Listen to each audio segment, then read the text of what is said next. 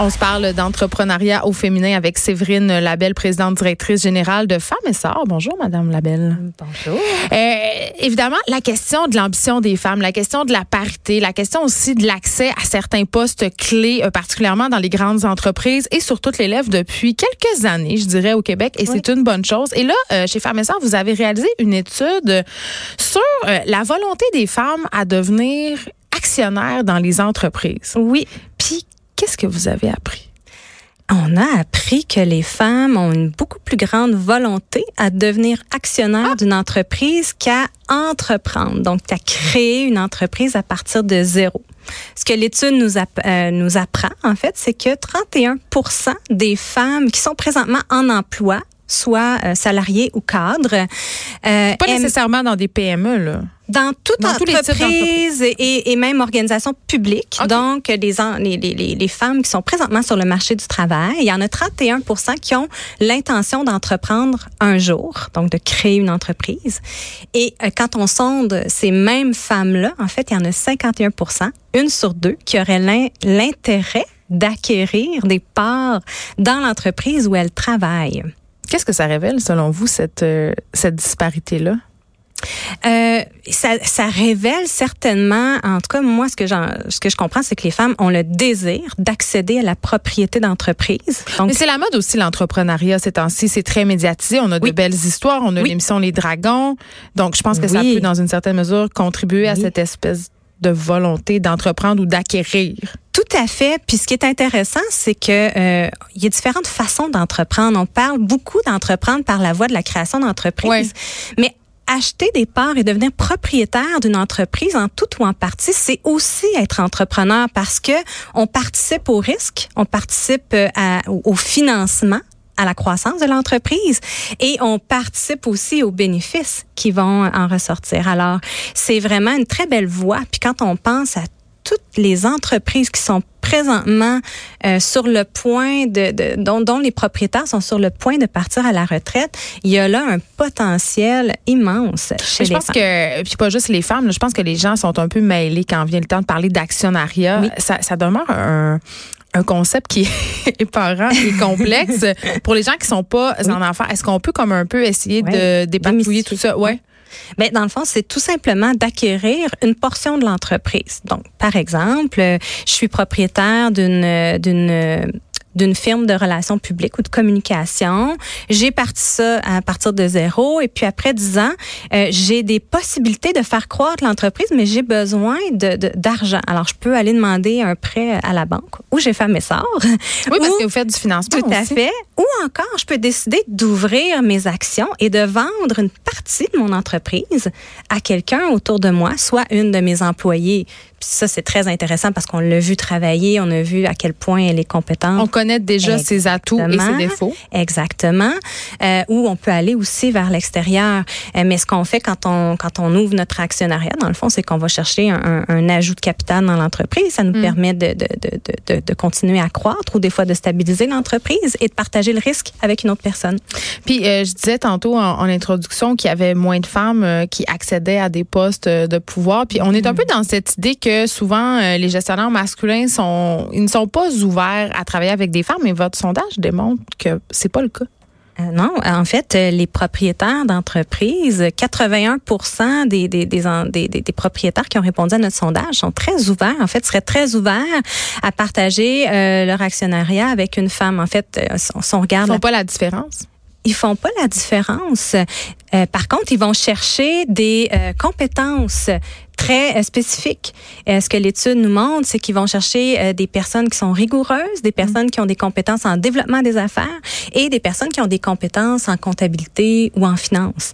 Alors après que ce soit un homme ou une femme, pour la majorité d'entre eux, c'est c'est plus ou moins une préoccupation. Là. Mais quand même, euh, Madame Labelle, vous êtes consciente qu'il y a moins de femmes qui accèdent aux postes de gestion dans des grandes entreprises, même au niveau politique. Là, on vient d'avoir des, des élections, puis c'est 33 de femmes élues seulement. On est loin de la parité. On est très loin de la parité. Écoutez, il y a- il y a toujours cette C'est quoi votre position sur la parité chez Femmes et Sœurs?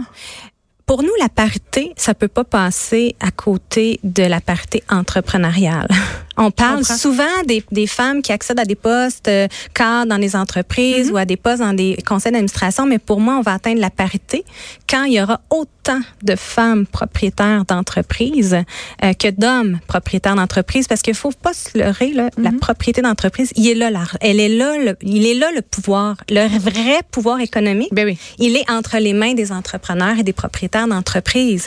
Alors nous, chez Femmes ce qui nous importe, pourquoi on se lève le matin, c'est qu'on veut voir davantage de femmes accéder à la propriété d'entreprise. On veut voir davantage d'entreprises à propriété féminine au Québec. Mais quand même, il y a des, euh, il y a des des statistiques dans votre sondage qui m'ont quand même étonné. Les femmes sont trois fois moins actives que les hommes lorsqu'il est question de recherche d'opportunités d'investissement. on parle de 27 contre 73% Les doutes sur leurs compétences et sur leur capacité retiennent les femmes à se lancer en affaires. On manque-tu d'ambition? Euh, on manque pas d'ambition. Euh, en fait, même il y a des études qui montrent que les femmes qui accèdent à des, à, des postes euh, de dirigeantes et qui dirigent des grandes entreprises ont autant, sinon plus d'ambition que leurs homologues euh, masculins. Mais c'est quoi notre problème d'abord? Ben c'est clair que la confiance en soi est, un frein qui revient constamment dans chacune des études et encore dans cette étude-là. Euh, ce qu'on voit, c'est que euh, les femmes démontrent une moins grande confiance en leur capacité à entreprendre. Et, malheureusement, ben ça, ça fait en sorte que. Le voyez-vous ça chez Femmes et Sœurs avec les personnes que vous accompagnez? Oui, on le voit euh, définitivement. Euh, dans notre étude, ce qu'on ce qu'on a relevé comme étant les trois principaux freins des femmes à se lancer en entrepreneuriat, le premier c'est euh, la perception du risque. Et ça, c'est autant chez les hommes que chez les femmes. Donc, Des deux côtés, le premier frein à l'entrepreneuriat, c'est la perception qu'il y a un ben, risque. c'est compréhensif aussi parce que quand même. C'est risqué, faut le dire. Hein? moi, j'appelle ça un sport extrême. C'est un sport extrême, exactement. Ensuite, ce qui arrive en deuxième position du côté des femmes, c'est les doutes sur les compétences et les capacités entreprendre? C'est moi parce que souvent j'ai des gars ici à l'émission puis on en a parlé souvent des négociations mettons puis ce qu'on me dit c'est euh, une femme va aller négocier par exemple une augmentation de salaire ou, veut accéder à un nouveau poste puis elle va être ultra préparée, elle est surcompétente pour cette affaire là. Puis le gars lui va aller fronter euh, des compétences qu'il n'a pas nécessairement en se disant ben je vais les acquérir sur le top puis il va demander la grosse paye. Mmh. L'attitude l'attitude est, différente. Euh, effectivement et pourtant nous ce qui nous ce qui nous préoccupe c'est que les femmes ont autant de compétences que les hommes. Mais est-ce qu'on a un rapport différent à l'argent? Possiblement. Euh, on a peut-être aussi un rapport différent face aux responsabilités qu'on peut avoir à la maison. Euh, le rapport, euh, justement, est-ce que les conséquences peuvent être plus élevées du côté des femmes? Parler de la fameuse charge mentale, la, la vie de famille, conciliation des deux. Conciliation des deux.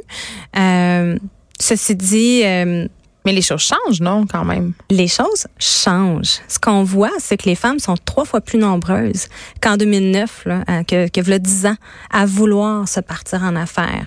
Donc ça, c'est très positif. On voit aussi que la nouvelle génération d'affaires, les, les nouvelles entreprises créées dans les deux dernières années, il y en a autant euh, du côté des hommes que du côté des femmes.